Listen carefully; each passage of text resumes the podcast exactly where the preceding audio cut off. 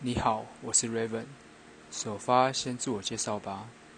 我是个土生土长的新北人，最近在左臂刺上了个小小的图案，督促自己可以积极的为了生活的理想活着。小小的理想，但因为自己的惰性，迟迟无法让它成真。以往都是以文字叙述心情或陈述事件，用这种方法应该能让想表达的。更有温度，感受更直接吧。但目前还没有特别想做哪个类型的频道，所以就先以生活日常或经验分享为主吧。我是 Raven，谢谢你听了我的直接。